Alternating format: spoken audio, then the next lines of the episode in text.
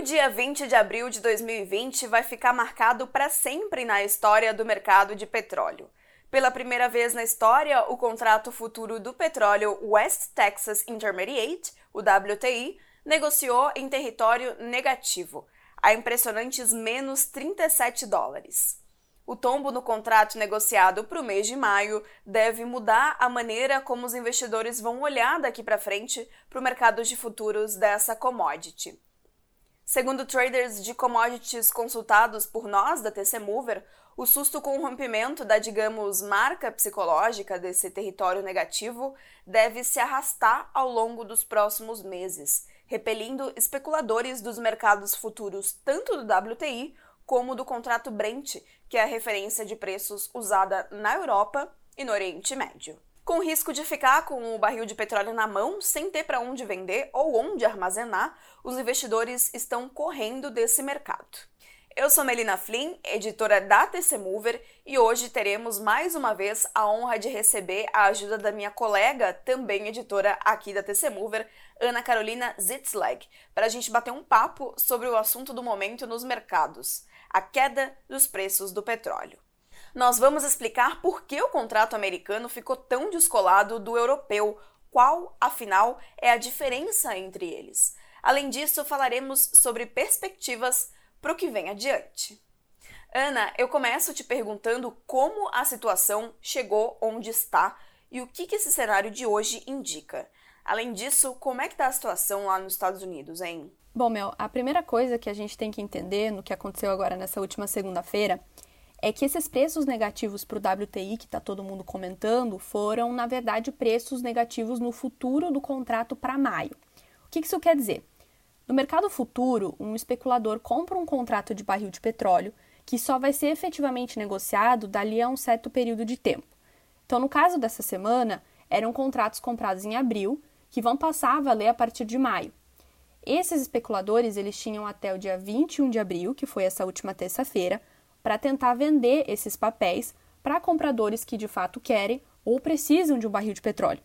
Caso eles não fizessem isso, o contrato deles seria liquidado em petróleo. Ou seja, eles iriam pagar por um barril de petróleo que eles nunca quiseram em primeiro lugar, teriam que achar um, local para armazenar esse petróleo, sendo que o interesse deles era unicamente especular em cima dos preços. Acontece que nos Estados Unidos esse problema está muito crítico, porque nos últimos anos o governo americano aumentou as reservas e agora, mais recentemente, a demanda pelo petróleo caiu muito por conta da epidemia de coronavírus. Em Cushing, que é uma cidade de Oklahoma, onde fica o maior parque de armazenamento da commodity no, no país, já tem uma lotação de 3 quartos. Então, sem demanda por conta das empresas aéreas, ou por conta de refinarias, ou por outras empresas de diferentes setores, não tem perspectiva de quando esse óleo vai começar a sair de lá.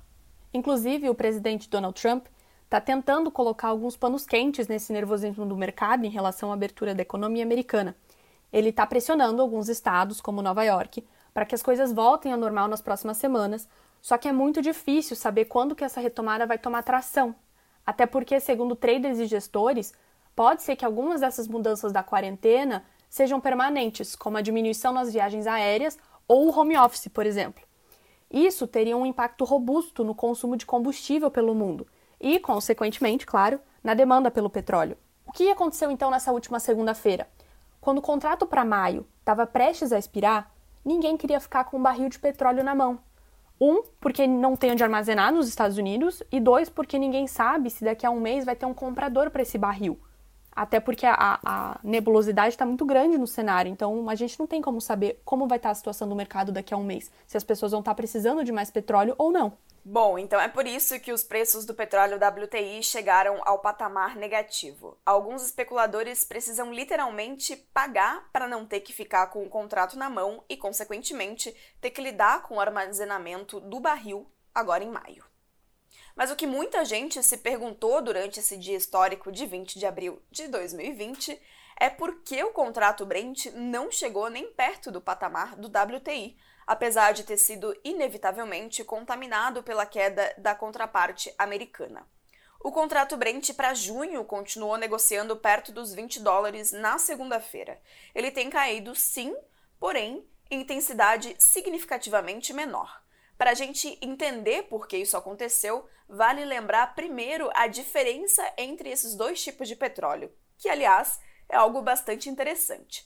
O petróleo Brent é um tipo de classificação comercial de petróleo mais leve e doce, ou seja, leve porque tem densidade relativamente baixa e doce devido ao baixo teor de enxofre. Ele é extraído principalmente do Mar do Norte, na Europa, e o preço serve como referência, inclusive, para o petróleo que sai do continente africano e do Oriente Médio. O petróleo vendido pela Petrobras usa o contrato Brent como referência, por exemplo. Já o WTI também é um tipo de petróleo leve e doce, mas ele é um pouco mais leve e um pouco mais doce, ou seja, ele tem menor densidade e menor teor de enxofre se comparado ao Brent. Os dois contratos, aliás, costumam negociar de perto, mas os preços começaram a divergir no mercado futuro a partir do momento em que o estoque de armazenamento dos Estados Unidos passou a dar sinais de esgotamento, e também por conta do andamento das conversas entre a Rússia e a Arábia Saudita, que, ao lado dos americanos, acertaram um acordo de corte de 9,7 bilhões de barris por dia na produção global da commodity, né, Ana? Pois é, Mel. E fora essas questões estruturais, o que segurou mesmo o preço do futuro do Brent é porque esse contrato ele é liquidado em moeda e não em barril de petróleo. Então, quando o especulador não consegue vender o papel antes do, do prazo expirar, ele vai receber dinheiro em troca, o que é muito mais vantajoso do que você receber um barril de petróleo que você não, não precisa, né? Mesmo que você acabe recebendo menos do que você pagou. Só que ainda assim, essa semana, alguns analistas do Citigroup falaram que existe sim o risco do petróleo Brent, do futuro do petróleo Brent chegar a níveis negativos, como foi o caso do WTI, caso o armazenamento global continue a atingir limites de forma acelerada. Bom, para finalizar, a gente fala agora sobre as perspectivas para as próximas semanas. Nós conversamos com alguns traders que apontam que o mercado de petróleo entrou numa situação de contango, que é quando o preço concorrente de um contrato está acima do esperado do ativo no futuro. Essa situação indica que o mercado perdeu o equilíbrio e que os investidores devem manter o olhar de desconfiança extrema com o mercado futuro até que a situação da demanda e da capacidade de armazenamento do óleo seja normalizada em todo o mundo. E por fim, para ficar de olho, a primeira vítima do colapso pode ser o United States Oil Fund, o USO, um fundo de índice de petróleo atrelado ao WTI e negociado em Nova York. Na última terça-feira, ele chegou a cair 40% antes de ser suspenso, e o temor é que ele não resista, levando junto milhares de pequenos investidores.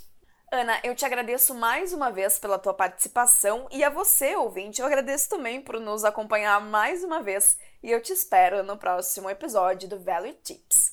Até mais!